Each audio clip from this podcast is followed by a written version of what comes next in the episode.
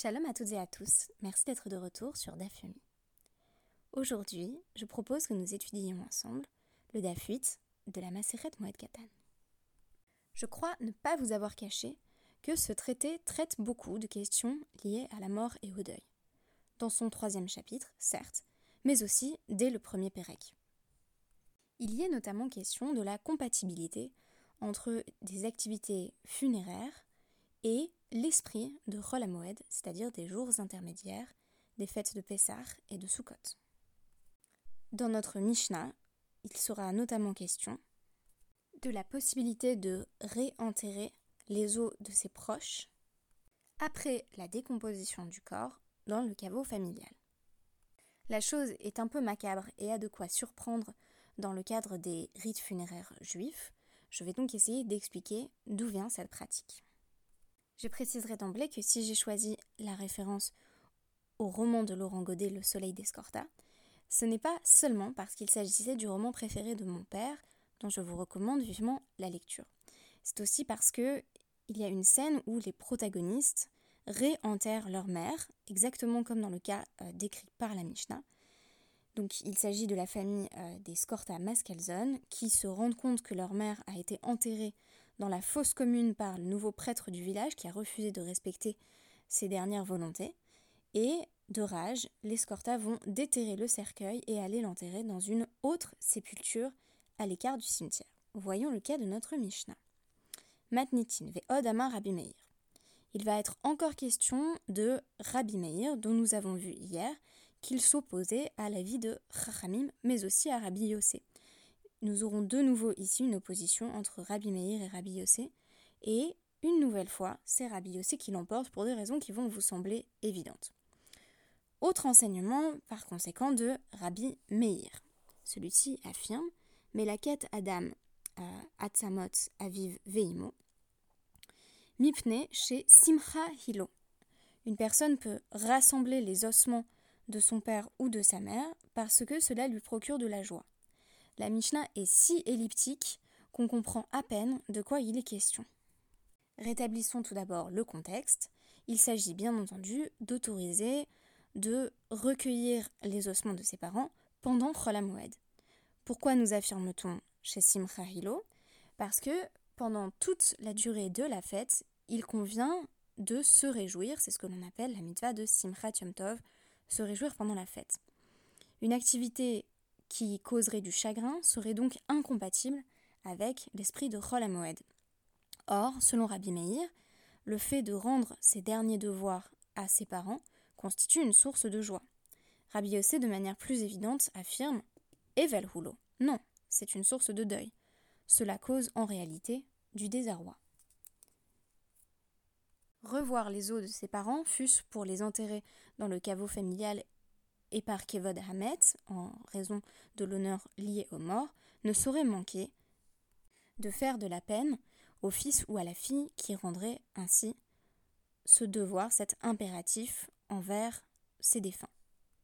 On ne sera guère surpris d'apprendre que le Shulchan Aruch, Yoredea 403.4, va trancher dans le sens de Rabbi Yossé en affirmant que à Chol on ne peut pas réenterrer les ossements de ses parents et bien entendu de ses autres proches.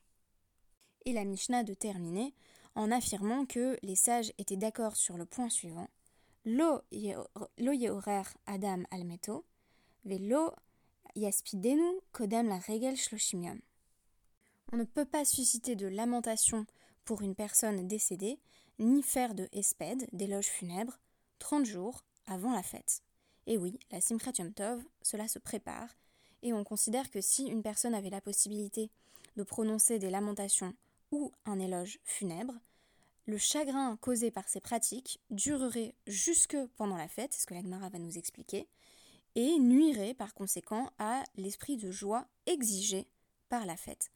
Je vous renvoie pour plus de détails sur la contradiction entre l'expérience intime d'un deuil qui affecte profondément l'individu et l'obligation collective de Simchat Yom Tov à mon podcast intitulé Out of the Whirlwind. Whirlwind pardon.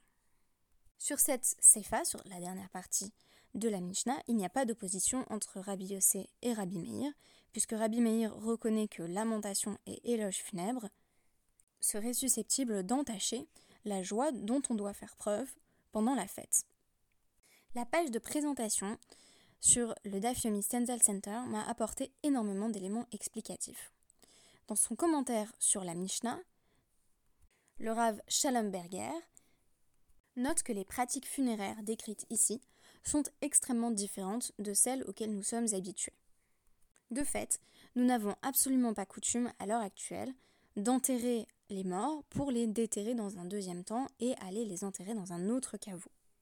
Mais à l'époque de la Mishnah, de toute évidence, on commençait par placer ses proches dans un tombeau provisoire, on allait alors laisser le corps se décomposer pendant un an, et à l'issue de cette année, les proches se rendaient dans ce tombeau, retiraient les ossements et les transféraient vers le tombeau familial, le caveau familial, où ils allaient demeurer pour toujours. L'avis de Rabbi Meir, plus encore que cette pratique qui nous semblera un peu singulière, a de quoi surprendre. Selon Rachi, s'il y a une source de simcha dans le fait d'enterrer ses proches, c'est parce que l'on est soulagé de les avoir enfin placés dans le caveau familial qui constitue leur dernière demeure, la demeure de leur repos. D'après le Rahavia, la source de joie est liée au fait que, désormais, les vers ne dévoreront plus le corps du proche que l'on avait ainsi enterré. En effet, dans la méthode d'enterrement décrite ici par la Mishnah, on a deux étapes. On commence par enterrer le corps provisoirement et lorsque celui-ci a fini de se décomposer et qu'il ne reste plus que les os, ces ossements sont déplacés dans le caveau. Le Yerushalmi va plus loin en ce sens en affirmant que la simcha réside dans le fait que si la chair a terminé de se décomposer, cela signifie que la personne a obtenu l'expiation de ses transgressions. Processus qui, dans la tradition juive, prend environ une année. Tout comme la décomposition du corps. Si l'on tranche comme Rabbi Yossé, c'est parce que son avis semble beaucoup plus instinctif. Il me semble qu'on pourrait aller jusqu'à dire que ce n'est pas qu'il n'y a aucune joie dans le fait de rendre à ses parents les derniers devoirs, mais il n'en demeure pas moins que c'est la tristesse qui domine. En effet, il y a de quoi s'affliger d'être euh, de nouveau face à son propre deuil, ravivant en quelque sorte la peine qui, dans le cas des parents, venait a priori de s'achever avec l'année de deuil. Selon Rabbi Yehonatan, c'est aussi un rapport de notre propre mortalité auquel nous sommes renvoyés lorsque nous sommes face aux os de nos parents.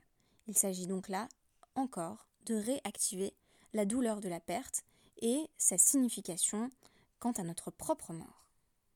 On comprend aisément que cette activité ait donc été prohibée à Chol qui reste un temps lié au Moed, c'est-à-dire à la fête, où nous avons l'obligation religieuse de nous réjouir. Ces activités semblent en effet totalement incompatibles avec cette obligation de se réjouir. Mais comme nous l'avons vu, on est aussi allé plus loin en allant jusqu'à prohiber toute pratique euh, de deuil qui s'exprimerait dans l'espace public avec l'interdiction des lamentations et du espède jusqu'à 30 jours avant la fête.